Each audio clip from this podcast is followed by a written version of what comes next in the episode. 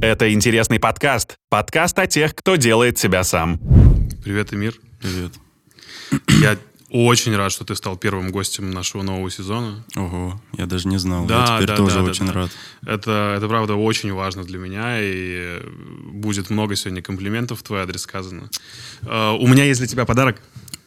Что за день сюрпризов?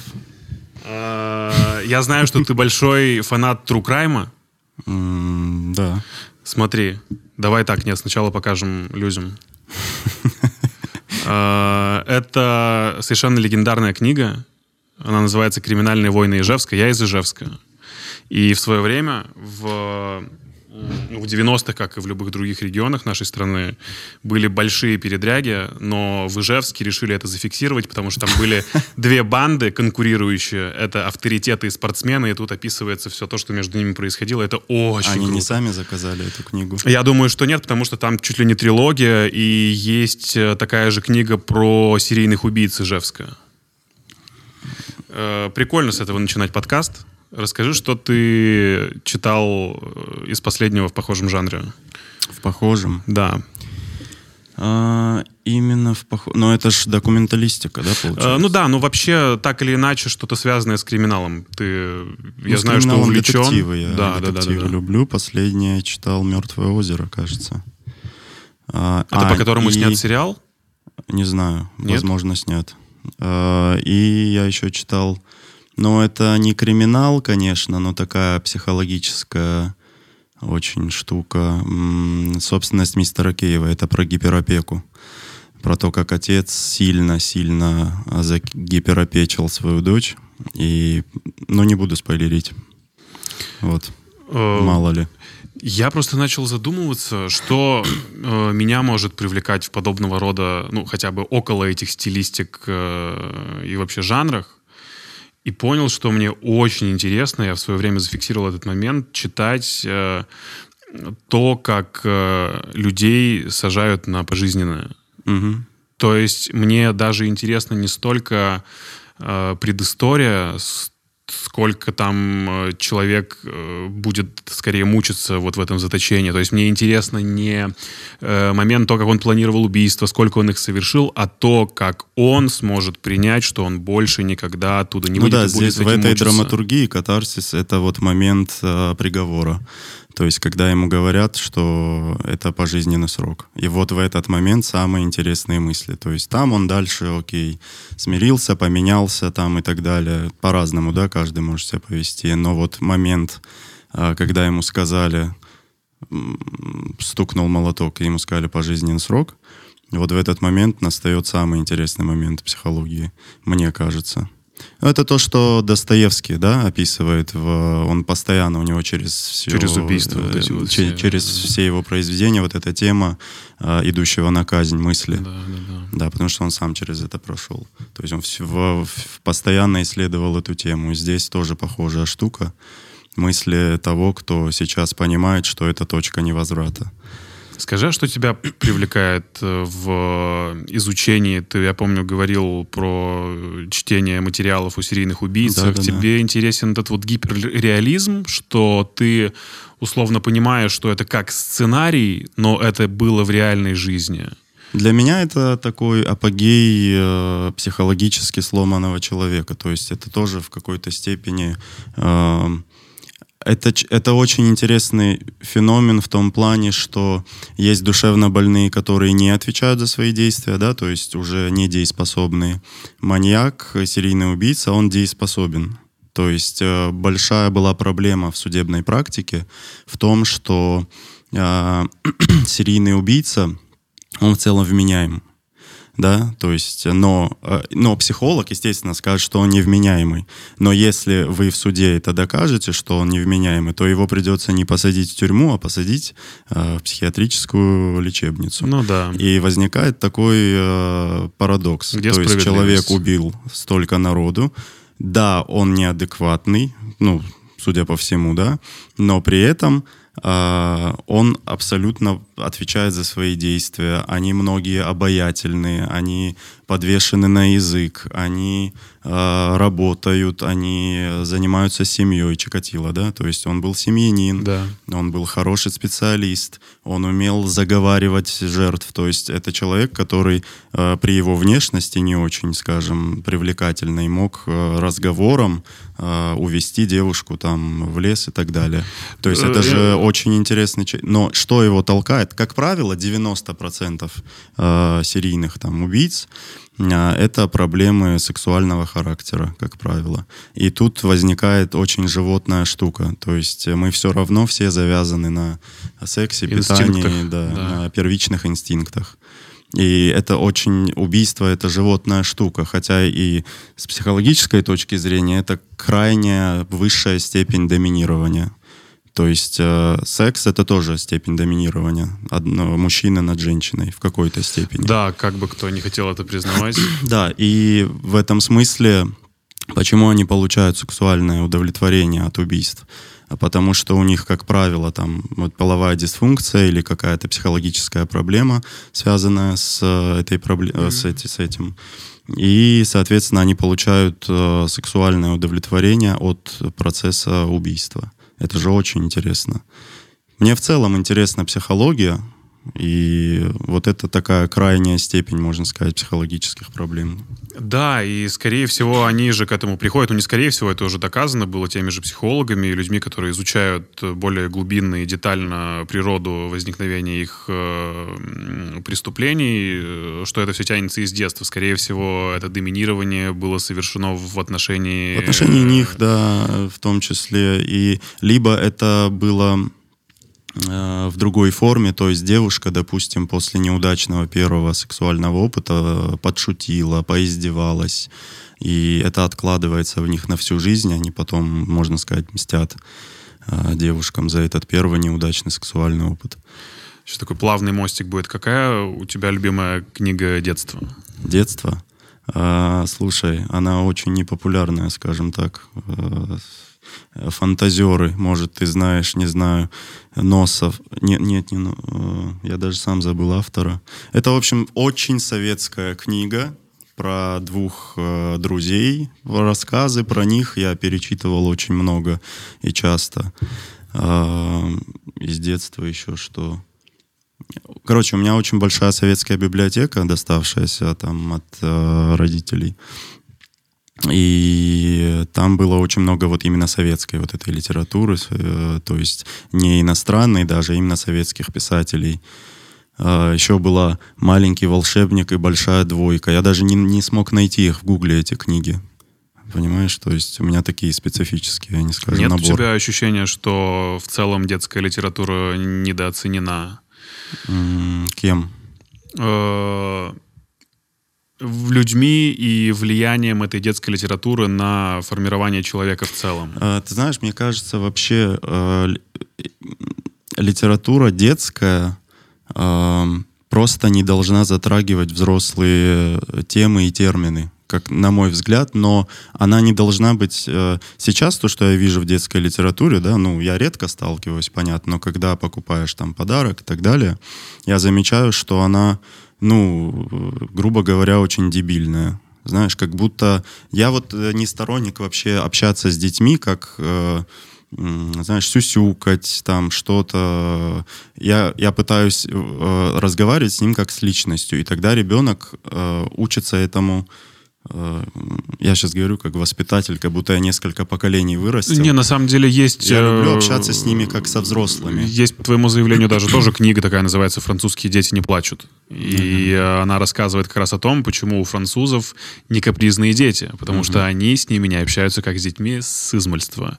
И они с ними общаются как со взрослыми, и они не подбегают к нему, если он упал и начинает вдруг плакать. Почему начинают плакать наши дети? Потому что они упали, они видят ужас Внимание. в глазах э, родителя, который к нему подбегает, начинает сразу же спрашивать, что с тобой случилось, тебе не больно, все хорошо, а он просто рефлекторно выдает И он тоже думает, эти что что-то эмоции. случилось. Да, да, да, да, да. Просто почему я заговорил о детской литературе и о ее влиянии на человека, я э, недавно, опять же, подумал, как круто на меня повлияла книга Драгунского Мгм. под названием «Денискины рассказы», может Да, быть, да, даже да, знаешь. да, конечно. Она сформировала, она научила меня фантазировать в целом. То есть там была очень крутая глава про то, как они сбрасывали манную кашу на мужика, на его шляпу, как он приходил к ним Да, и звонил да, домой. Как э, сам главный герой ждал свою маму во дворе, наблюдал сумерки, смотрел в окна. И... У меня очень флешбеки сейчас такие, знаешь, из, из э, Да, подкорки да, да, да, откуда-то. да, да. Я И- это в детстве читал. И да. представлял, как там кто-то сидит, пьет чай всей семьей, ест брынзу. И Она вот это иллюстрированная была, Да, насколько вот этот мужик да, в шляпе с этой да, кашей. Да-да-да. С я таким помню. большим носом он был очень злой. И вот мне кажется, что в целом сейчас все, к сожалению, уходит вот эта вот э, электронность, диджитальность, и это как раз-таки откладывает тоже большой отпечаток на э, проецирование какой-то сентиментальности в человеке, что ли, когда ты умеешь э, о чем-то думать и ностальгировать, это очень круто. Как будут ностальгировать ребята из цифрового поколения, я просто начинал тоже задумываться об этом. Слушай, я думаю, это, это уже, знаешь, это этап, когда мы, мы стареем. Это все, все равно, любое поколение, говорит, раньше было лучше, но никто из нас с копьями не бегает, правильно? То есть э, мне вот сейчас очень интересно, будем ли мы поколением, которому надо будет объяснять, как пользоваться гаджетом. То есть мы перешагнули эту ступень боязни нажимания на кнопки, да, как родители наши, там, бабушки, дедушки, или все-таки нам тоже придется нашим детям объяснять, как пользоваться чем-то. Мне очень интересно вот это.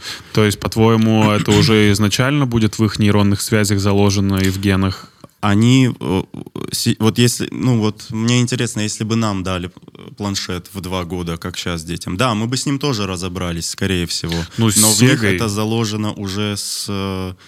С приставкой ты же быстро разбирался, с Но это, игровой. это в 6 лет. Ты видел сейчас дети какого возраста? Сейчас дети не умеют разговаривать уже с планшетом. Вот мой племянник мне вчера прислали видео, он соединяет животных, он еще не умеет говорить. Он там две части животных, вот так, и типа од- ну, половина животного, и здесь три его половинки на выбор. И он типа соединяет, он еще не говорит. Слушай, ну это упрощение, может, мозаики какой-то элементарный. То есть, если бы это было не в гаджете, это Да, было бы... но у него, так, то есть это э, понимание работы гаджета, все равно электронного устройства, то есть сенсорная панель там и так далее. Мне кажется, э, вот я на примере соцсетей, да, допустим, я уже пропустил ТикТок для себя. Вот я просто, он, Мы об этом поговорим еще он мимо меня прошел. Да, да, да. И я уже понимаю, что я не в теме. Хотя в ТикТок сейчас все, скорее всего, пойдут. И я такой, я когда в Инстаграме вижу отрывки из ТикТок, ну, логотип, да, там, из ТикТока, я такой, что происходит? Я уже не понимаю. Тебе неприятно становится. Мне прям некомфортно. Я такой, а ш- почему это вообще вышло? Ну, то есть они же даже не... Там нет ни драматургии какой-то минимальной, я имею в виду, да, ни конфликта, ничего, вообще ничего. Это чисто видео-вайп, да? То есть это какое-то настроенческое видео, это максимальное упрощение э, ну, грубо говоря, упал человек, ты посмеялся. Но там даже этого нет. Ну да, ТикТок работает как? То есть все вроде как На было повороте в музыке он работает. Не совсем. То есть ты, э, твоя уникальность э, не в уникальности. То есть ты повторяешь все те же движения, что и другие. И как бы ты должен быть таким же, как и все, и это будет работать. Меня как автора, знаешь, что бесит в ТикТоке? Что там люди открывают рот под то, что мы пишем. Понимаешь? Они открывают рот под реплики, которые мы написали. И их смотрят. Я думаю, Их может, никто не блокирует при посмотрите оригинал. этом. Они даже не знают о его существовании. Да, понимаешь? да. К ТикТоку еще вернемся. Э, И так вот, я к тому, что я его пропустил уже, я уже не в теме, я понимаю, что вот это со мной разрыв. И еще я увидел в трендах недавно Егор Шип, там что-то Мия Бойко, Пикачу называется трек. Егор я Шип. тоже сильно офигел с этого. Да, вот э, тренды. Ну, понятно, что это детский контент, но я знаю, что вот поколение там 16-17, да, оно это смотрит, им это заходит, и я уже не в теме.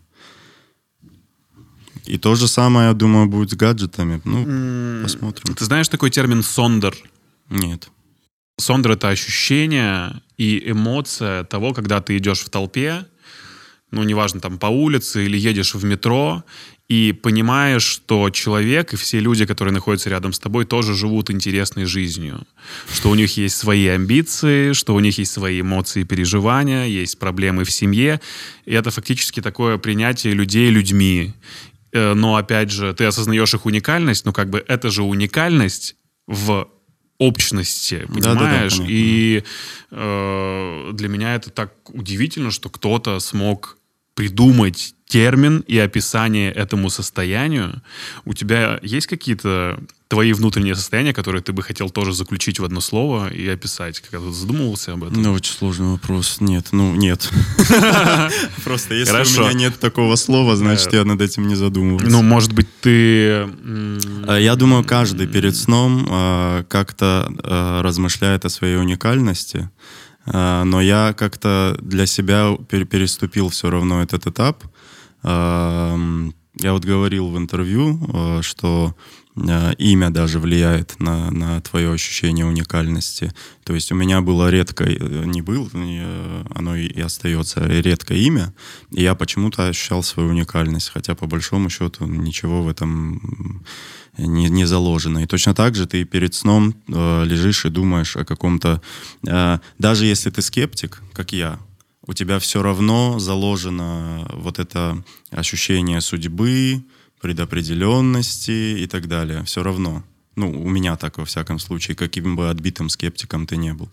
А понимание, точнее, ощущение судьбы, предопределенности и так далее все равно наталкивает тебя на какую-то уникальность, что в твоей судьбе что-то произошло, а у кого-то это не произошло. Ну да, так или иначе, опять же, копая глубже, почему люди боятся смерти, потому что не знаю, что же... за ней. Не совсем так, то есть э, они понимают, что такая же форма жизни, как ты, она не повторится никогда. Вот, то есть страшно то, что ты заканчиваешься. Мне Все. страшно, мне не то, что страшно, обидно. Вот у меня скорее от смерти ощущение обиды, потому что я такой, ага. что будет дальше? Я такой, э, хотелось бы посмотреть реакцию на это, да, чисто детские мысли как, э, как на это отреагируют, что будет после меня, доживет ли планета до взрыва Солнца. Ну, это, это уже, знаешь, ночные да, такие да, вещи. Да, да, да, То есть э, вот мы, у меня чисто обида. То есть страх, что это,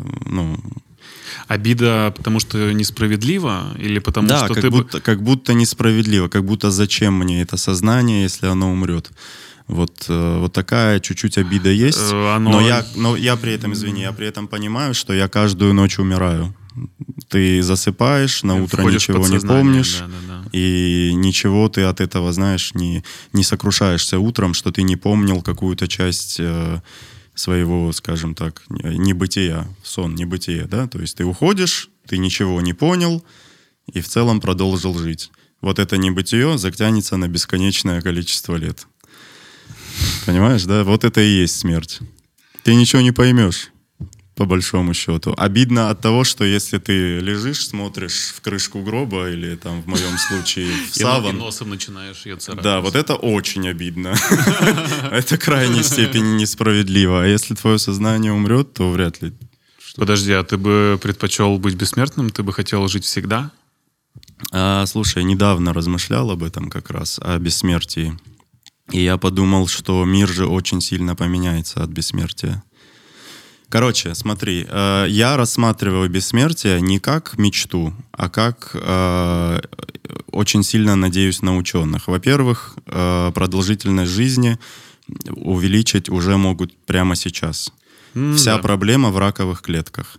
То есть, э, что такое старение? Это когда теломеры хромосомы уменьшаются. И вот недавно женщине увеличили эти теломеры, и она помолодела на 10 лет. Это где такое произошло? Э, я страну тебе не назову. А, но... А, то есть это уже был опыт, который... Да, да, да, я... да, да. Она физически помолодела на 10 лет за счет увеличения этих теломер. Ну, что такое теломер? Короче, когда твоя клетка делится, она не может делиться бесконечное количество раз. Клетка, которая продолжает свою репродуктивную функцию, она это раковая клетка, это опухоль, это то есть э, сбой в системе э, организма. Так вот, если решат эту проблему со сбоем, что при увеличении теломер клетка не начнет сходить с ума и не превратится в опухоль, да, если решат эту проблему, то по сути мы можем быть бессмертными Относительно, естественно, потому что еще существуют болезни, инциденты и так далее. Но представь теперь, если мы стали бессмертными, ты выйдешь из дома, ты сядешь в машину, ты сядешь в самолет, и мир поменяется очень сильно. Понимаешь? Мы сразу начнем думать, как обезопасить свое жилище от вирусов. Э, религия сильно поменяется. Вся религия основана на смерти. Я думаю, что ее просто, да, Понимаешь? не будет. И все религиозные люди, что им делать с этой информацией, что мы теперь бессмертные? Что нам делать с перемещением? Я не сяду в машину, если я знаю, что я проживу вечно. Зачем мне лишний раз выходить из дома и рисковать? Понимаешь? Э, ну, как будто бы... Вот, И я думаю, э, хочу ли я жить в таком мире? Да, то, о чем ты рассказываешь, уже возможно, и это могут привить, и это могут начать делать люди. Люди уже, по-моему, об этом даже писали в Generation P, если Об не этом ошибаюсь. писали даже в Могут, э, Толкиен об этом Да, писал, да, когда да, да, эльфы шли на войну, и он говорил, «В- э, одно дело умирать, когда ты человек, другое дело умирать, когда ты бессмертный эльф. Да, да, да, да, да. Идти на войну. А ты вообще эмпатичен? Не знаю. Вряд ли. Ну, просто ты так рассказываешь о том, что как-то вот я скептически к чему-то отношусь, я не хочу делать то, не хочу делать это, если мне это не понравится, но э, и как-то про то, что я тебе рассказал, про ощущение общности, про этот термин Сондер, ты не особо глубоко захотел в это погружаться, потому что тебе м, не всегда комфортно с людьми, Я... Ну да, да. Легкая степень социопатии есть. Э, Очень легкая. Ну потому что социопат — это совсем не- ненавистник людей. Я люблю людей, люблю общаться с людьми, но очень тяжело вхожу в новые компании. И на вечеринки, и там, ну, я в целом не, не люблю толпу и бессознательное состояние толпы. Потому что любая вечеринка для меня, я в какой-то момент понимаю, что это уже какое-то бессознательное происходит. Я очень люблю контролировать свою жизнь. Ну, в плане ты тоже входишь в это состояние, и в моменте ты понимаешь, ну, что ты мартышка в какой-то степени. Ну, в ты понимаешь, о чем в каком моменте ты понимаешь, что ты мартышка, например? Ну, когда вы прыгаете вот так. И с друзьями в круге, да? Да, и ты такой, в целом, что мы делаем? Возвращаемся к первобытности. Да. да. Ну и в целом ты такой, ну это очень мартышечно все. И э, ты же, э, вот, мне очень забавно э, смотреть, когда школьники идут девочки с мальчиками.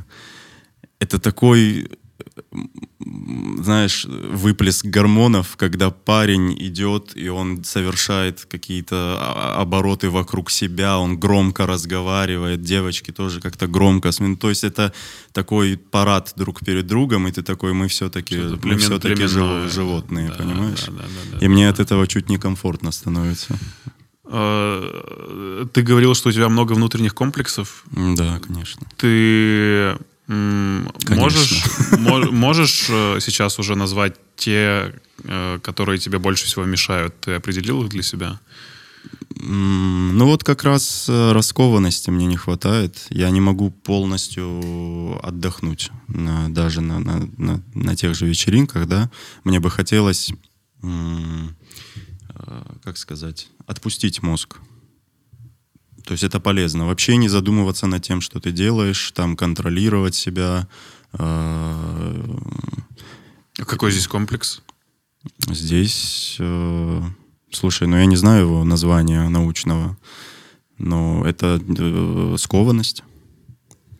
Быть скованным. Сильно мешает? Да, мне вообще ничего не мешает, если честно. Ты, ну, э, я привык к своей жизни за 29 лет. Мне ничего не мешает. Я просто а, определился с тем, что я так или иначе буду делать теперь, как мне комфортно. Потому что все-таки в мое воспитание, э, в мое воспитание закладывалось сделать так комфортно другим э, в жертву себе. Сейчас я все-таки выбираю 50 на 50, идти на компромисс, да, отказывать людям. Очень тяжело научиться отказывать. Например, мне было. Сейчас я понимаю, если мне некомфортно, я не буду делать это за компанию, условно, да. Я не хочу сегодня пить. Я не буду. То есть А раньше ты, если все делают, то надо и мне, потому что в ну, какой-то как бы период подводить жизни, не ну, хочется. конкретно с алкоголем в какой-то период жизни. А сейчас нет. Я такой, ну, я просто не хочу. Это нормально отказывать. Э, Ты не потеряешь своей крутости какому-то. Ну да. Ты не прослывешь, э, не знаю, занудой и так далее, если ты просто откажешь, если тебе это сейчас некомфортно. А комплексы могут э, послужить вот как раз-таки двигателем в творчестве? Они являются для тебя катализатором? Как раз, может быть, благодаря Умеренные, этим умеренные, вещам скажем так, комплексы. Умеренные. Э, Если ты умеренно э, не веришь в себя, то ты будешь улучшать свой продукт до какой-то степени. Ну, это всегда происходит. Смотря у кого. Так Слушай, или иначе, смотря у не- кого. не- неверие в себя Как часто и ты видел людей? идеалистичность. Я часто видел людей, которые, извини, пожалуйста, что перебил, которые э, в полной уверенности, что все, что они делают, это правильно и это круто и так далее. Ты понимаешь, слушай, ну тебе, ты видишь человека и думаешь, тебе не надо заниматься юмором. У тебя не получится никогда. И, ну, есть такие люди, у которых не получится никогда. А но есть у такие них люди, есть которым говорили, и они вопреки все равно это стали делать, и получилось, понимаешь? И не получилось у 90%. Ну а что теперь делать? Куда закапывать свое желание? Это же не совсем менять, правильный подход. менять желание, мне кажется. Кто-то Но тебе нужно, нужно правильно себя оценивать. Не всегда это получается, и я думаю, что либо социум, либо какое-то более тесное общество должно тебе это... Я думаю, это просто жизнь решает в конечном итоге. Что просто у тебя перестает, э, у тебя заканчиваются деньги, желание в какой-то момент, э, и ты понимаешь, что тебе, ну, надо идти работать там, кем бы ты не хотел работать, но придется. Ну, жизнь ударяет по голове. А Вообще про тщеславие, ну вот э, опять же многими же движет именно это, когда ты хочешь там какими-то минимальными средствами, расходами стать знаменитым, просто пойдя куда-то. Опять же, сейчас для всех этот простой путь, как кажется, простой в стендап, потому что все делают стендап. И я хочу, потому что я необычный. Раньше, как знаешь, вот у людей э, советских был комплекс неполноценности, сейчас как будто бы у всех комплекс полноценности. И вот эта вот уникальность, Он просто перетек в другое такая, состояние, мне кажется. Те что- же стендаперы сейчас говорят, на Западе лучше стендап. Все на Западе у нас лучше, понимаешь? Если А. ты говоришь советский комплекс неполноценности, это ж в отношении... э, воспитание скорее. То есть человеку прививалось то, что не надо, не высовывайся. У тебя не получится. Нет. А сейчас, скорее, тот же ТикТок, вот мы сейчас плавно к нему вернулись. Почему это так активно разрастается? Почему это работает? Потому что человеку нужен просто телефон, просто какая-то прост... ну, невероятно галимая идея, и все. И он начинает чувствовать, благодаря просмотрам, откликам, лайкам, комментариям, что в нем что-то есть. ЧСВ, да. Вот. И я думаю, что как раз-таки в этом проблема, в том, что люди сами хотят этой простоты. То есть им надоело, что их не признают и не признавали долгое время. Что их гнобили, возможно, в какой-то период. Слушай, просто я, я потому что видел в ТикТоке, эти люди еще, эти люди еще не, пон- не, не смогли осознать, что их гнобили, что их... Это же, ты же видишь, это красивые дети э, с, в каких-то цветастых шмотках. э, Не, пишут- я про предыдущее поколение. Эти тоже как раз-таки понимают, что вот им Они у уже них поняли, что есть. да, у них Да, все есть. Да. А взрослые есть в ТикТоке? Я просто не в теме. Да, конечно. Ну, конечно. Рудковская ты имеешь в виду? или- Э, И не только Рудковская, и очень много людей, если ты зайдешь из деревень, снимают танцы на Мгм. кухнях, и э, очень много, да вообще всего полно, просто мы не видим этого, Ну, здесь скорее знаем. потому, что стерлась вот эта граница между, э, скажем так, люди перестали верить в небожительство звезд и медийных людей, Да. потому что эта граница, она подстерлась. Потому за счет, звезды э, сами ее начали стирать в один момент. Они сами ее начали стирать, да, там вот, вот эти вещи, которые раскрыли там Киркорова, Баскова, да, Мгм. у Чекинкари. А, То есть люди поняли, что... Я помню, был вопрос с Пугачевой в, в «Пусть говорят». Сколько-то там лет назад мужчина спросил, вы ходите в туалет? Понимаешь? Ну, это был серьезный вопрос. Он реально не верил, что человек с телевизором может ходить в туалет. И типа, и когда она ответила там, да, и по-большому, там чуть ли овации были, знаешь, вау, вау, Пугачева срет.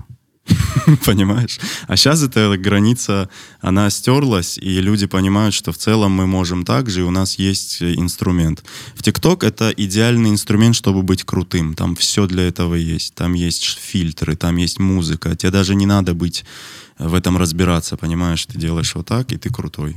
Да, но ну, большее количество, я думаю, что здравомыслящих людей понимают, что крутость не в этом. Ну, то есть ты гораздо интереснее сделать что-то... Ну, крутой, я имею в виду, что более это круто, глубок, круто более выглядит. понимаешь? А, так или я иначе... не принимаю ТикТок. Все, вот, знаешь, я, я его не принимаю точно. вообще, потому что э, я перестал это понимать.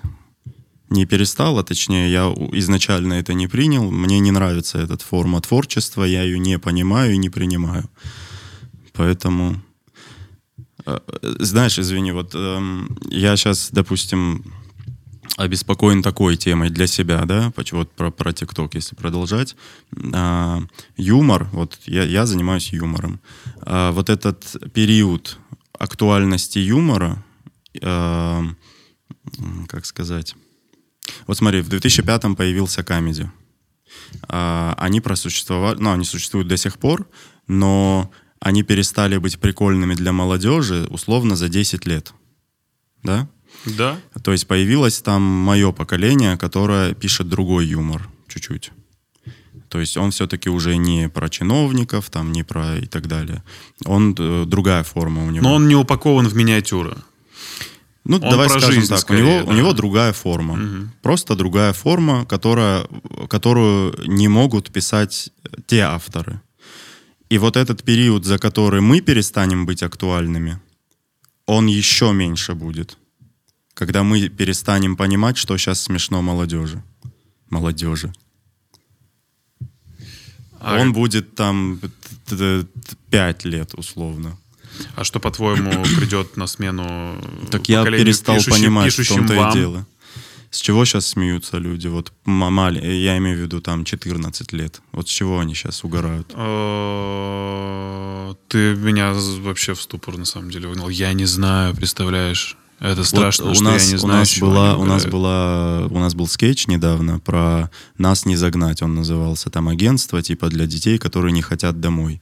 И там была шутка про железные буквы Е или Ш, которые это из трансформаторов, помнишь, да, отвалялись. Да, да, да, да. И мне друг э, сказал, я над этим задумался, он говорит, ты понимаешь, что вы этим скетчем отсекли 70% вашей аудитории, потому что они вообще не поняли, о чем эта шутка. Я такой, блин, да. А над чем они сейчас смеются, я вообще не знаю. И то же самое, там был э, у нас номер в батле, где была шутка, пока твоя дочь хотела, чтобы волк яйца ловил, наши пацаны своих яиц лишились, и мультик им за это никто не показал. То же самое, там комменты, знаешь, пишут дети. И я такой, блин, мы не можем их винить, естественно, за то, что они не знают эту игру электроника, да? И что была легенда среди нас, что если ты ее там проходишь, в конце мультик показывается.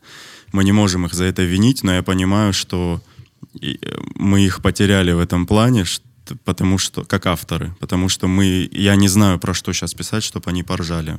Мне это и не интересно, по большому счету, но я понимаю, что я перестану быть для них актуальным.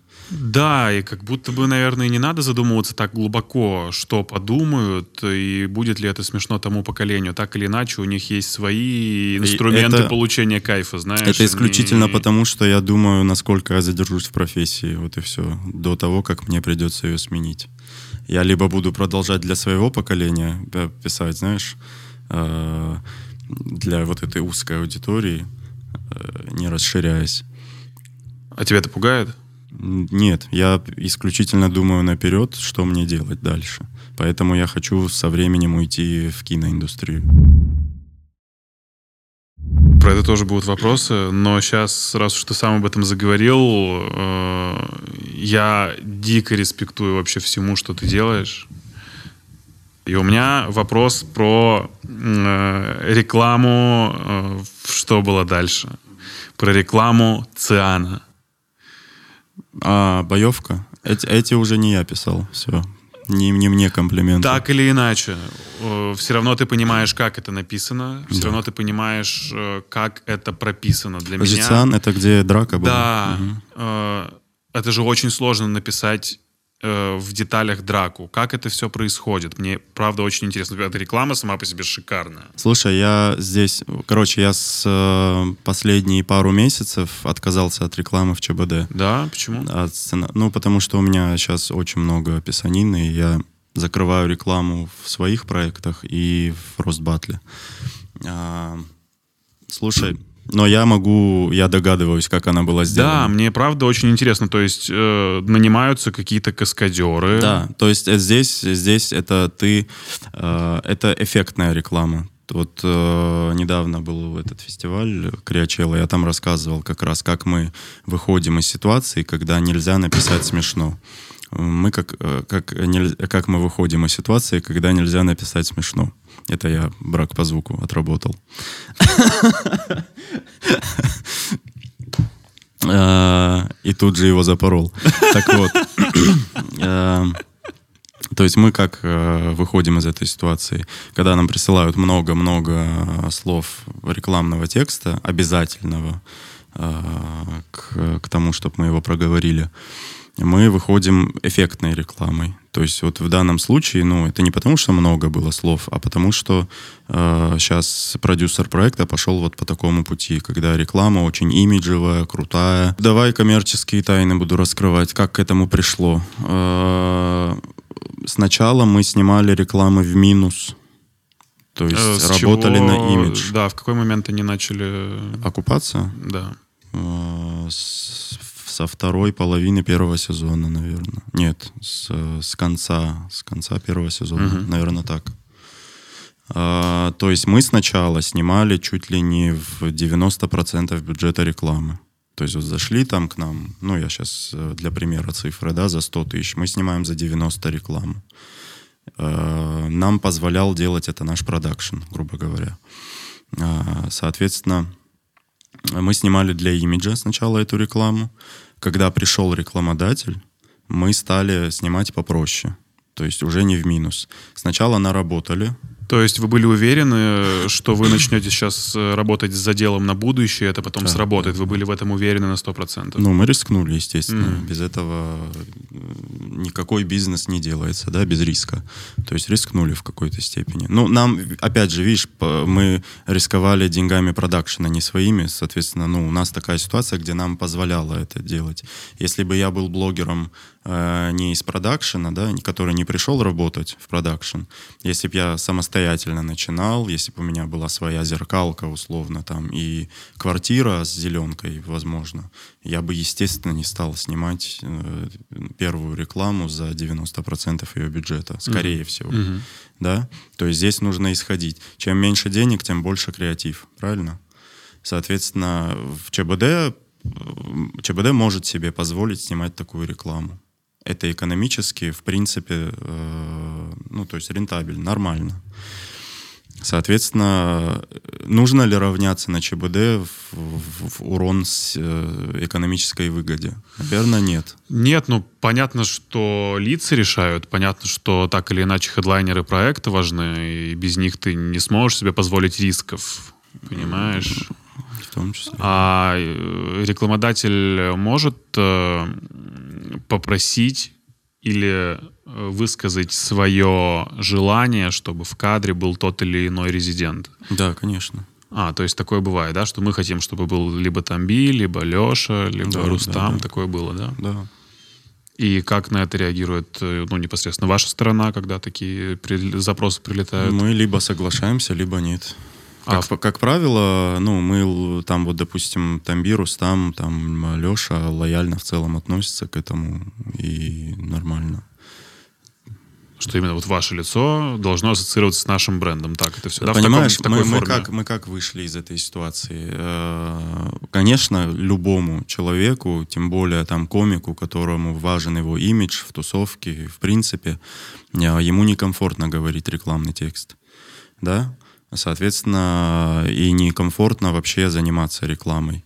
З- Мы вышли из этой ситуации тем, что мы рекламу делаем контентом. То есть это в первую очередь, э, ну не в первую очередь, но на 50% это контент. То есть мы делаем скетч, он там иногда смешной, иногда эффектный, иногда там, ну то есть его интересно смотреть в первую очередь. То есть зритель не чувствует себя обманутым, а комик не чувствует себя говорящей рекламной головой. Да, соответственно, все в плюсе. И рекламодатель э, тоже в плюсе, потому что его рекламу не проматывают. Обычно как э, у нас нативная интеграция, да, это я сейчас ем пельмени, кстати, пельмени есть в игре Викинги. Да, это не нативная интеграция, это ты просто понял, что сейчас надо промотать минуту. У нас э, зритель смотрит, э, начинается скетч, он смотрит контент, в какой-то момент чуть-чуть проговорили рекламу, которая вписана в сюжет, и это тоже имеет свой э, вот этот эффект комичный, да, что вот в этой ситуации в какой-то, там у нас в- было в Яндексе, когда Леша приходит на э, собрание этих масонов с доставкой, типа такой парадокс получается, и это комичный эффект. И, соответственно, зритель не чувствует, что продались, отписка, мне что-то впаривают и так далее. Он посмотрел контент, всем, все в плюсе. А часто ли цена за видео, ну именно рекламодателю, варьируется от э, гостей, которые придут в выпуск? Или Мы- она это не, всегда, не фи- раскрываем фи- фи- гостей. фи- всегда фиксирована, да? Мы Ну, не есть- раскрываем гостей выпуска в ЧБД. В ЧБД, честно, я не занимаюсь ЧБД, я просто знаю, как это происходит, поэтому, но решение принимает там креативный продюсер и, и продюсер. Это удивительно, конечно, все. Мне... м, Я в один момент тоже себя поймал на мысли, что я смотрю это как часть шоу, и для меня важно, что сейчас будет реклама. И Я очень хочу ее посмотреть. Даже, знаешь, вот э, это эффект телевизора 90-х, когда ты э, Прикольные хотел, да, были, да. хотел посмотреть, что же сейчас выкинут нового. О, а ты помнишь ту рекламу Юппи или рекламу там Блендомета, которая мне нравилась, когда мужчина доставал косу и там бил по яйцу, Да-да-да, которое что оно прогибалось. мнется, вау. Да, вот э, это примерно то же самое. И для И меня... вот я сейчас на лекции по, по рекламе тоже говорил, типа, до сих пор люди, говорю, используют, используют выражение айс, не айс. И все такие сидят. Да. А там, знаешь, молодые. Я такой, ладно, я использую. Потому что они не видели эту рекламу, она, типа, очень давно была. Или сделай паузу тоже. Сразу же ассоциативный ряд Сникерса, продолжается. Сникерса очень крутые рекламы под Гуана Эйпс, когда сноубордисты, Да, потом да, с да, да, да, графикой, да. когда трансформеры в футбол играют. То есть это контент. То есть это высокое мастерство э, маркетинговое. Да, и вообще слоганы это очень круто. Я не знаю, почему сейчас многие избавляются от того, что у Очень тебя философия, философия через слоган. Даже если брать русское радио, или если ты вдруг слышишь где-то фразу от человека «не переживай, все будет хорошо», у тебя сразу же в голове всплывает этот бренд. Это невероятно круто. Я вот сейчас не могу припомнить, пожалуй, ни одной торговой марки, которая могла бы через жизненную фразу э, всплывать в твоем подсознании. Ну да. Ну что было дальше? Ну реально, Да. когда я каждый раз, Да, когда да, произношу, и что было дальше, я такой, блин, вот все, у меня в мозгу всплывает. Скажи, для тебя это э, лучший проект юмористический сейчас на Ютубе русском? Ну, по Конкретно для меня? По ощущениям твоим, да, как э, зрителя. не Слушай, как я, внутри. ну, надо понимать, что у меня профдеформация. То Ну, есть для меня понятно. юмор чуть-чуть... э, это, это лучший проект. э, я могу это говорить без скромности, потому что это не мой проект, да. То есть это лучший проект на YouTube на сегодняшний день. И это объективная реальность. То есть это не потому, что я так решил там и так далее. Это показывают цифры и статистика. Все спорят постоянно, нравится, не нравится, как на это дерьмо можно смотреть. Э, Очень примитивно, все друг друга хуесосят, как парни во дворе напали. Ой, а мне нравится вот этот какой красавчик. Эм, У тебя э, уже сформулировался ответ, почему это Да, работает? конечно. Да. Опять же вернемся в 2005 год. э, Давай. когда появился Comedy Club. Comedy Club э, появился, если ты помнишь, когда мы смотрели повторы Аншлага, Задорнова и так далее, бесконечные. Э, Появился Comedy Club. И, и КВН был. КВН смотрели более э, продвинутые ребята, типа там э, менее смотрели Аншлаг. И до сих пор, кстати, смотрят многие КВН. э, Я даже КВН. хотят, хотят играть в лигах. Да, Рустам очень хочет у нас. Серьезно. Да, да, он очень любит КВН. Да. И он даже премьерку Но мы смотрит. смотрим, мы смотрим чуть-чуть с другой целью. Ну, я не буду лукавить, мы смотрим чуть-чуть кринжа словить, Да, но да, да, есть да, команды, да, да, которые нам действительно нравятся, с которых мы смеемся, там есть они. Но так было всегда. Да, ну, что? Да, да, раньше, типа, качественно больше было команд, которые... Но на, сейчас надо понимать, вот ты упомянул стендап. Сейчас все хотят индивидуально развиваться. Если раньше мы сбивались в команды, шли играть в КВН, да, то есть коллективно как-то, и КВН действительно воспитывает профессионалов, потому что там есть редактура, там есть более опытные люди, телевизионщики, которые тебе это подсказывают то сейчас стендапер это просто бурьян, который сам по себе растет. И, ну, да, есть хорошие примеры, есть не очень. Но количественно, конечно, очень много стендаперов. Я в силу профессии их вижу, которые, ну, ты думаешь, тебе не надо этим заниматься. Ну, кто я такой? Понятно, что решать за кого-то, надо тебе этим заниматься или нет, но я просто по, по опыту вижу, что вот этот не будет этим заниматься. Так вот, мы от- отвлеклись. А, так вот, появился Comedy Club. Comedy Club стер границу дозволенного. Начались жопы, письки, говно. а, там Мат запиканный часто. Харламов с Батрудиновым сексом занимались в каждой... Воля с сигаретой выходил. Воля выходил, вот Воля очень важный аспект в Comedy Club. Он выходил, неизвестный мальчик, и обсирал звезд. И нарывался часто, что тоже было очень таким эмоциональным моме- моментом и эффектом. Да, сейчас э, Павел Воля такой же селеба, разговаривает со своими друзьями. Теперь появляются неизвестные ребята, ну не все, но там Рустам, Тамби, это там, Леха, Нурлан, которые еще раз стирают границу дозволенного. Теперь звезд можно не только обсирать, можно их еще и бить, как Батрудинова, понимаешь? Э, То есть это второй слом э, рамок дозволенного. Все такие, вау, можно вот так со звездами общаться, даже при том, что ты неизвестный. И вот этот эффект, когда звезда тоже офигевает от этого.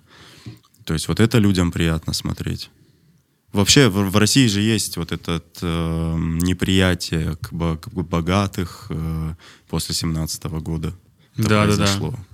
Кулаки. У нас до сих пор вот этот негатив по отношению к богатым людям.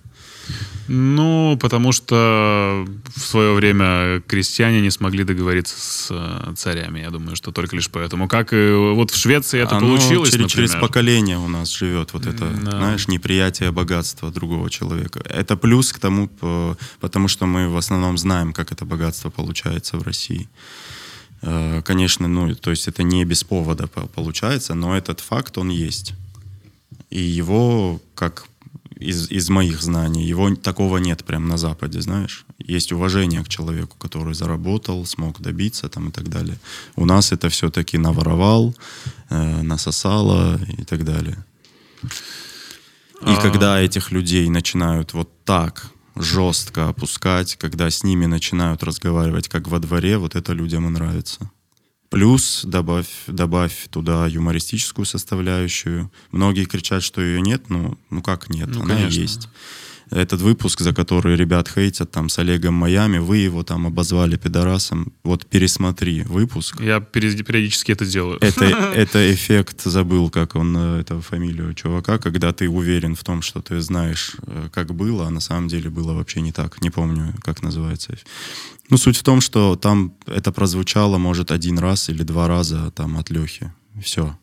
Все остальное, это просто вот они сидят. То, как он садится в калошу, да, интересно наблюдать за тем, как он просаживается и не может ничем ответить. Совет звездам, что нужно делать в ЧБД? Нужно принимать э, издевки над собой, эм, самоиронию включить. Если у тебя нет самоиронии, в ЧБД делать нечего. Ну, ты, если ты агришься на то, что тебе говорят ребята, и не понимаешь, что это шоу, ну, то люди тебя начинают хейтить. Потому что люди понимают, что это шоу. Ну, еще есть такой элемент, как мало, ну, не, не только принятия, но еще и э, ответа. Ты Если же можешь не уме- не вот уметь отвечать. Почему? Почему? же. Да, да. Если ты не умеешь, зачем ты это делаешь? А зачем ты тогда туда приходишь? Опять же, вопрос. Тебя зовут чтобы что? Тебя зовут э, со своей целью э, выгоды, просмотров, ну и вообще просто сделать шоу. Ты идешь потерять репутацию. Такое тоже очень часто случалось. И это закрепляется и надолго. Если ты не понимаешь изначально, как себя вести, там ты потеряешь репутацию, да, потому что э, люди же с новой стороны открываются. Если ты начинаешь себя вести неадекватно в ЧБД, и вот э, если ты не умеешь отвечать на шутки шутками, то люди такие, блин, что, что ты делаешь? Зачем? Лучше молчи просто. Понимаешь, да, тогда ты теряешь репутацию. Если ты трезво себя оцениваешь и знаешь, что ты на шутки шутками не можешь отвечать и молчишь, люди такие, какой приятный мужик, какой молодец. Ну, это я по комментариям знаю. Как, например, было с Тимати, который очень Тимати во- во- сел вовремя, спокойно. вовремя Он чуть включил- подофигел в какой-то Да, момент, да, да, но он потом понял и такой, да, я с вами на волне. И все прошло гладко. Э, Почему с юмористами такие приятные выпуски, да? Потому что они понимают механику происходящего. Слепаков, там Ваня Усович, там и так далее. И ребятам не хочется их, на них нападать. Вот когда был, да, Майами, Мартиросян. Все такие, вот, вы Мартиросяна, там что-то за- засали, там и так далее. Ну, блин. Включили уважение. Ну, Да. вот вы для себя сравните. Я сейчас не хейчу там Олега Майами, я в целом нейтрально к нему отношусь. Но э, как может ответить Мартиросян и как может ответить Олег Майами? Ну, согласись, по-разному. И, соответственно, ребята это чувствуют, эту кровь, понимаешь? Это же провокационное шоу. Конечно, но так или иначе ты должен очень много раз подумать перед тем, как сказать «да». Мало э, словить э, просмотров и внимания к себе, это же еще важно. Качество внимания, которое ты получишь после.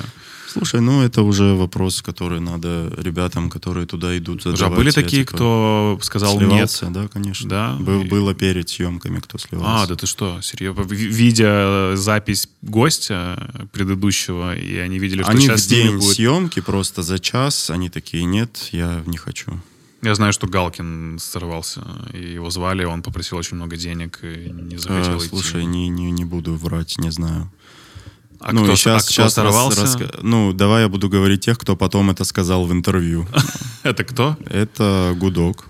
А, его звали, он сказал, что не пойдет. Он, вот он как раз не понял, что он от этого получит. Да. Знаешь, он такой, я понимаю, что я пятерых комиков не переиграю. Зачем мне это надо? Ну, типа, просто я словлю вот этот весь поток на себя и... Вот он не понял, что он от этого получит, и все. И не пришел. И типа, окей. А тот, кто пришел, и все, ребята, я не хочу, это не для меня.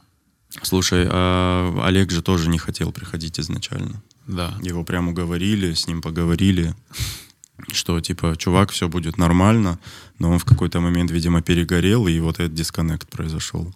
Потому что за кулисами они стояли, типа, нормально общались. Ребята со всеми перед эфиром, типа, общаются. Ну, не, не менжуйся. Если что, мы тебя поддержим. Если ты заметил, Рустам всегда это делает. Братан, я за тебя.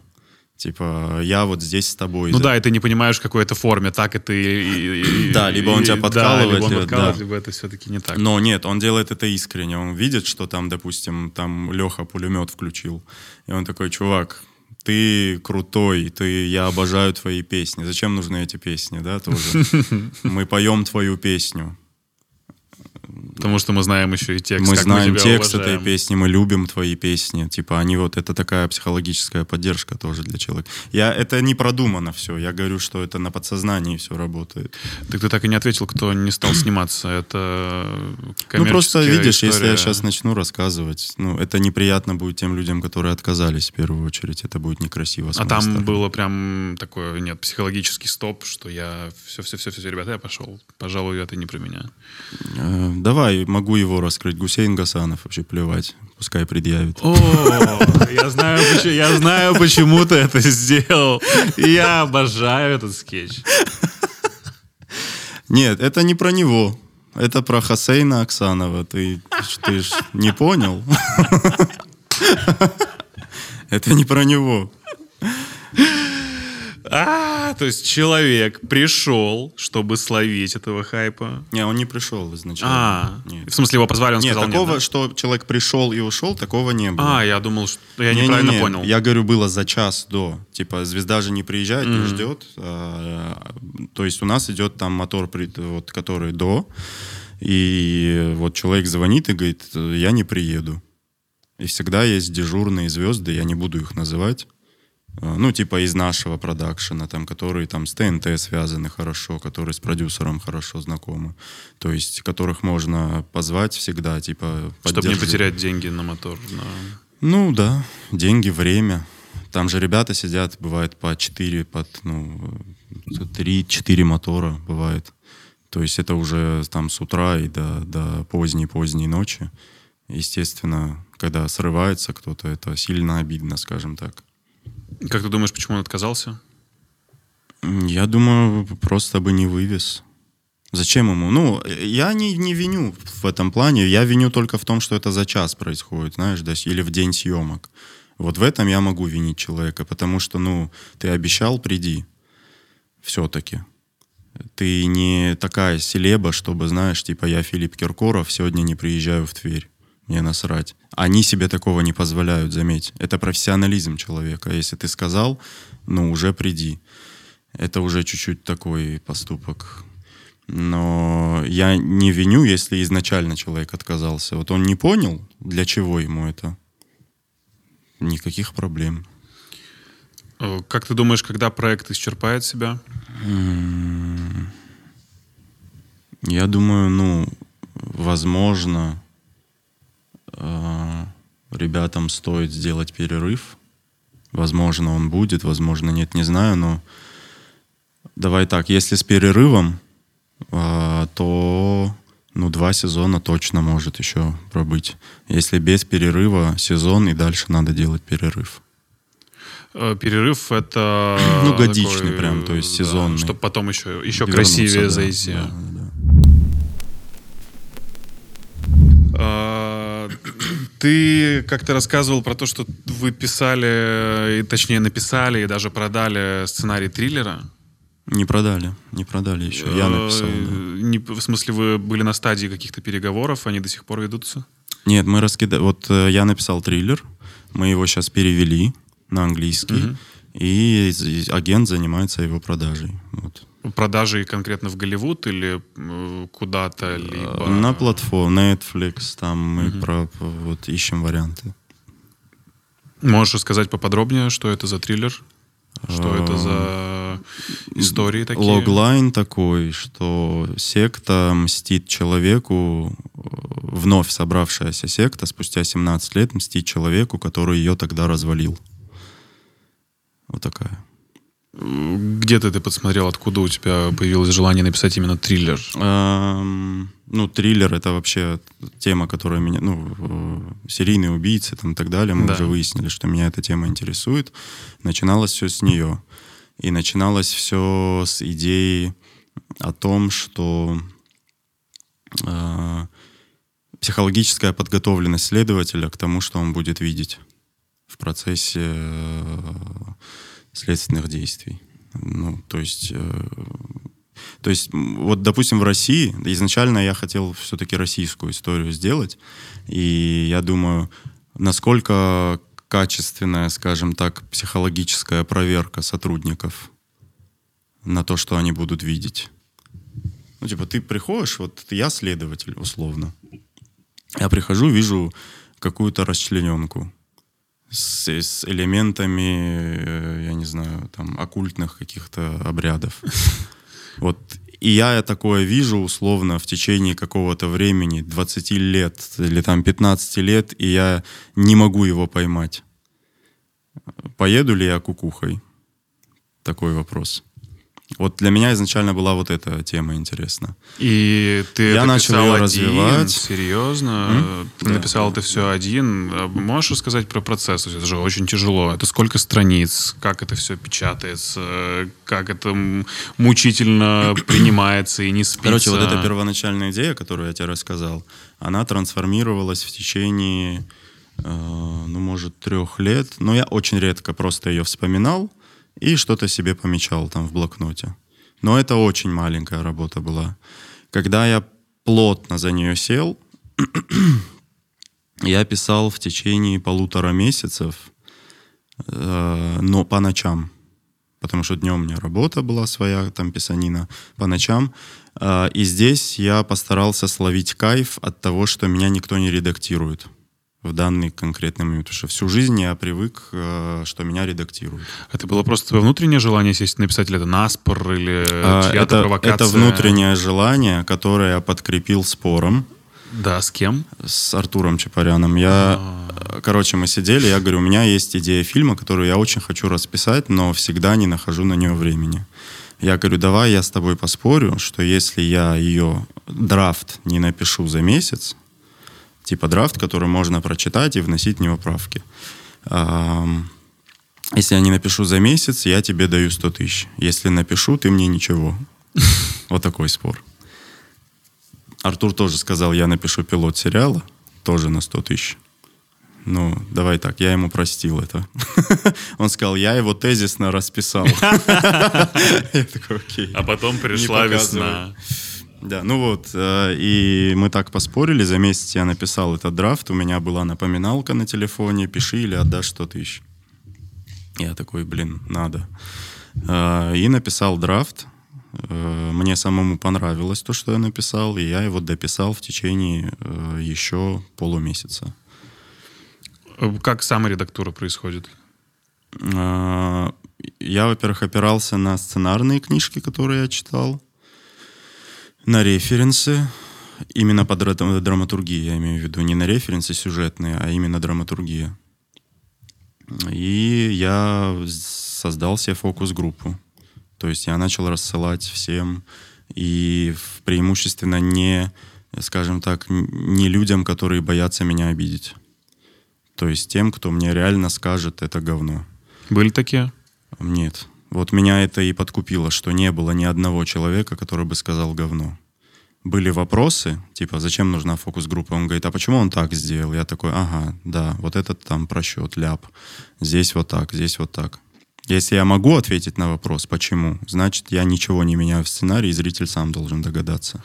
А э, как, э, какая схема выстраивается между сценаристом и конечным покупателем? То есть у тебя появляется человек, который представляет твои интересы, он начинает Я сейчас только на, на, на изучении этого пути. То есть я как попытался, у меня есть какой ресурс. Ты еще и сам продаешь это? Ты... Нет, нет, нет, нет, не сам. А, какой у меня есть ресурс, да? У меня есть э, наш продюсер, да? А, я сначала понес ему сценарий после фокус-группы. Понес ему, он говорит, мне очень нравится, это круто, я отправил там, я не знаю, можно ли раскрывать, ну, крутому драматургу на сегодняшний день. Ам, Российскому. Российскому, да. А, Она тоже посмотрела, она говорит, все очень стройно написано, мне нравится, а, но ощущение, как будто это перевод фильма.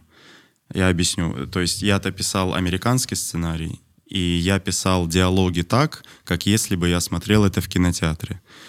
То есть я-то не знаю нативного э, языка. э. Короче, я не мог прописать по-русски английские диалоги, правильно? То есть я писал так, как если бы это лока- локализировали в России. Да. И оно так и читается, типа, как будто ты смотришь переведенный голливудский фильм. Об этом она и сказала. И ну, вот- ты как будто бы так и писал для того, да, чтобы а я по-другому и, не смог Ну да, да, написать. да. То есть английского я на этом уровне не знаю. И вот мы, когда э, вот э, продюсер посмотрел мое интервью у Томи, э, и он говорит, я понял, что тебе это важно, давай мы переведем твой фильм. И там переводила очень крутая служба, которая на ТНТ этим занимается. Там смотрят лингвисты, чуть ли не Елизавета II, в общем, смотрит этот сценарий. То есть это пишут, ну нет, я утрирую, естественно. То есть пишут носители языка сценаристы. То есть недостаточно быть просто носителем языка, чтобы понять, хороший диалог или нет. Это должен быть носитель языка сценарист. То есть посмотрели вот такие люди, и вот сейчас он лежит э, полностью переведенный английский сценарий. Дальше э, я попросил продюсера раскидать, куда возможно. Ну, типа, кого это может заинтересовать. И э, мы дали одному режиссеру, который занимается здесь, он приезжает из Нью-Йорка, делает здесь рекламу очень большую. Ну, то есть телевизионную, крутую рекламу.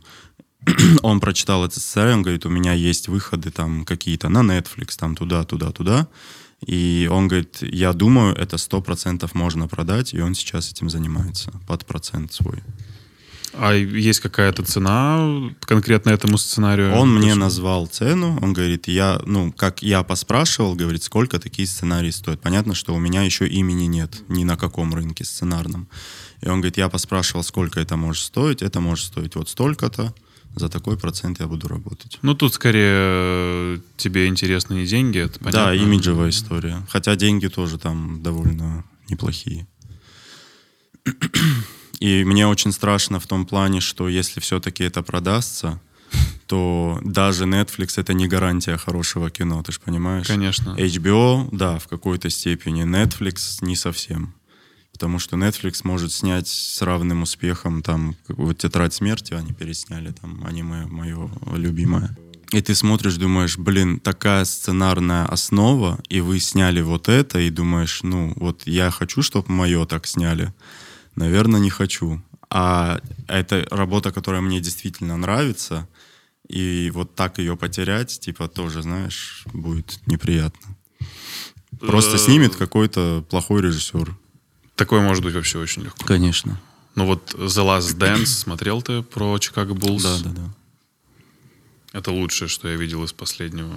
Не, ну, не только на Netflix, но и в принципе про то, как ты начинаешь mm-hmm. сопереживать, про то, как ты... Ну, видишь, они смогли сделать драматургию с документальной историей. Да, это... которая сохранилась для меня. Это удивительно, что очень важна память Э, которую ты потом в конечном итоге можешь правильно эксплуатировать, применить для того, чтобы вызвать в людях то самое чувство. Как раз-таки в поколении, которое этого не знало и не видело, возвращаясь mm-hmm. к э, правильным инструментам воспитания. Мне, человеку вообще далекому от баскетбола, человеку, который никогда в жизни, ну, просто видел там этих быков да, на да, кепках. Да. Ну, потому знаешь. что это личная история. Вот. И мне захотелось жить в то время, мне mm. захотелось приходить на стадион, мне захотелось болеть, и я захотел искренне лично познакомиться с Джорданом, потому что, mm. господи, как это все, как можно сделать культ из человека? Это удивительно.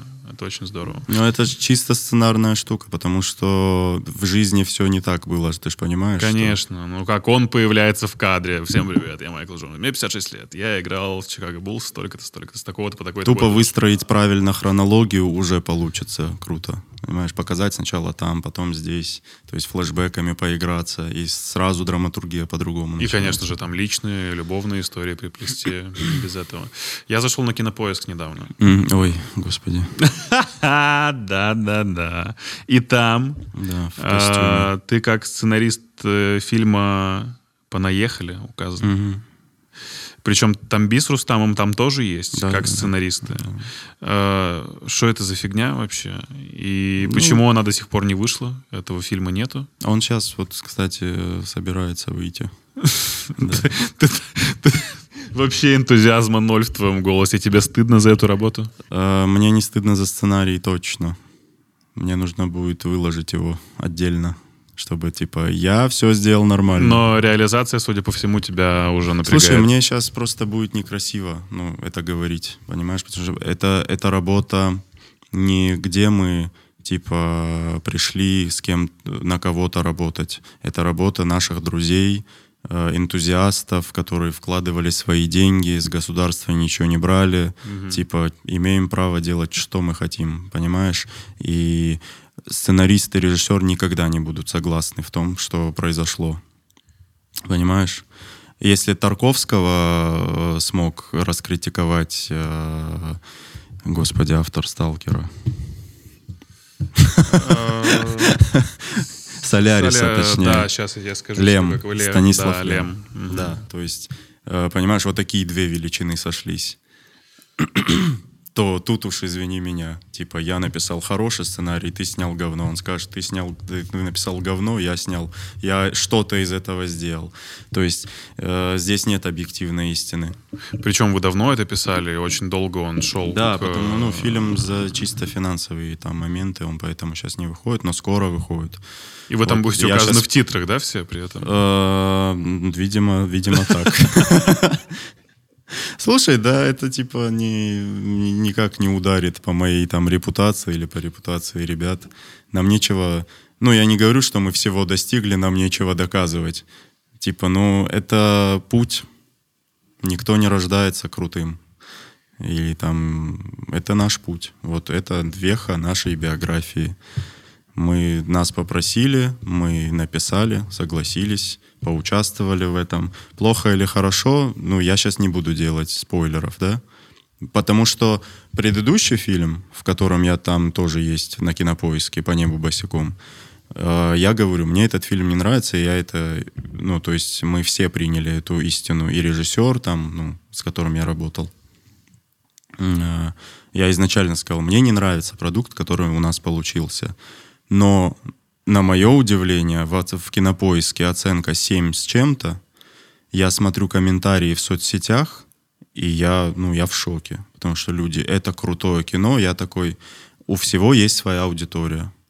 То есть человек, режиссер, который это снимал, он, значит, понимал эту свою аудиторию. И он для них снял, и им это зашло.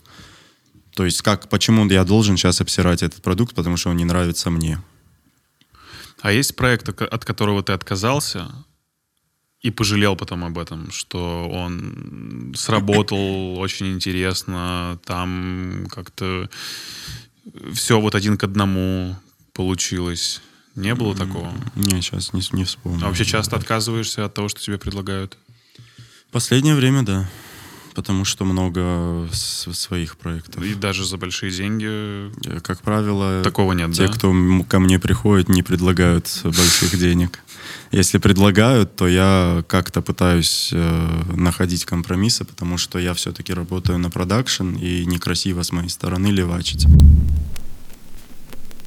Как ты вообще к клиповой индустрии относишься, к э, людям, которые Я не занимаются- слежу. Я слежу за теми, кто мне нравится. Вот Хаски, там, условно, клипы я смотрю.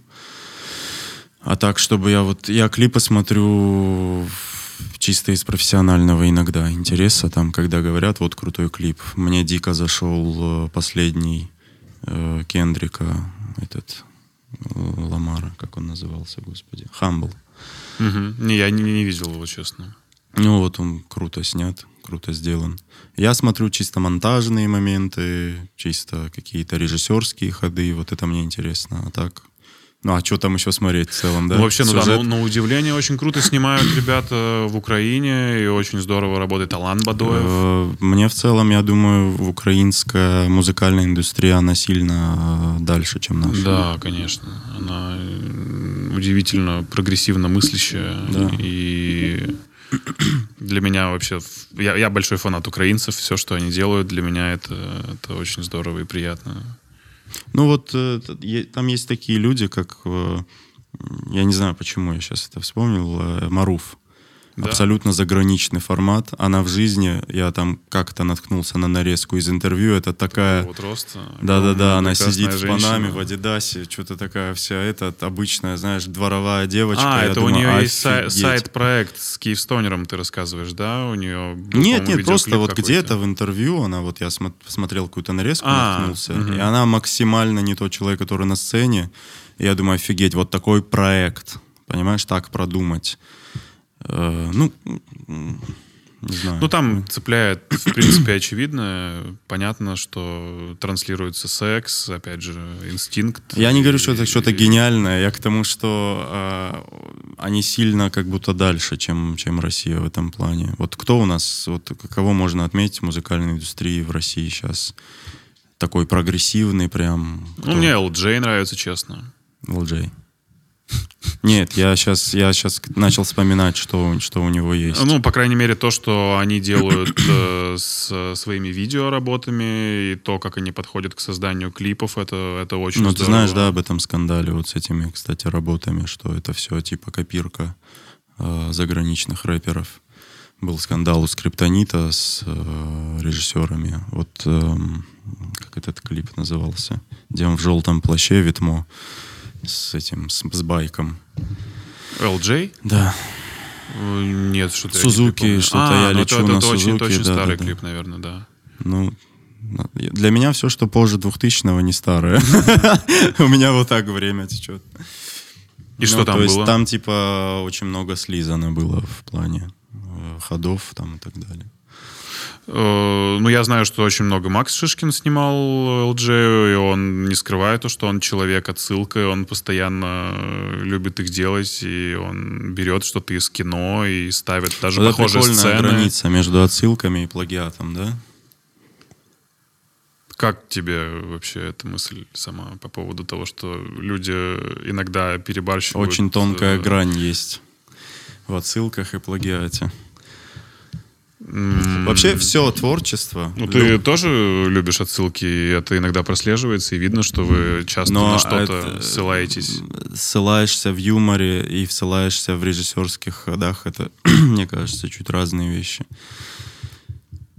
Сделать э, такой же кадр, допустим, если Иньериту делает там выжившим такой же кадр, как у Тарковского, Ну да. это все-таки отсылка, потому что Иньериту крутой сам по себе уже э, режиссер. Ну, он признает в открытую, что он фанат Тарковского. Да, конечно. А когда No Name делает отсылку, это отсылка или плагиат? Я сейчас, давай, чтобы не в обиду было, это не про Шишкина, это ты ты просто задел тему, Да, и да, я да, да, да. вот говорю, что... Слушай, ну, когда ты изначально это признаешь и говоришь, да, у нас была задача сделать как в том фильме, я думаю, что это нормально. В целом, да, в целом ок. Не, в целом все творчество — это переработка прошлого Да, творчества. да, так или Та- И иначе. тобой увиденного. Так это, иначе. это нормально, типа. Но вот прямая отсылка — это монтажная. Это все-таки плагиат. Здесь Спецэффект- согласен, здесь спецэффект согласен. это не отсылка. Здесь согласен. Согласись, если ты условно настоящий детектив сделал там э, заставку с двойной экспозицией, вот это, да, Мгм. когда очертания человека Да, и в ней там прослеживает. И если второй кто-то такую же заставку сделал, это не отсылка. Спецэффект это чистый плагиат. И режиссерский ход это тоже чистый плагиат. Кадр, построение кадра и типа это все, ну, отсылка. Но если ход режиссерский использован, это уже Ну да, есть такая фраза «кради как художник». Да, но это, это- в этом ничего нет ни стыдного, ни плохого. Это ты, творческая переработка — это переработка. Ты так или иначе ничего принципиально нового не создаешь. Ты создаешь то, ты, ты культивируешь что-то, э, как это называется, корреляция.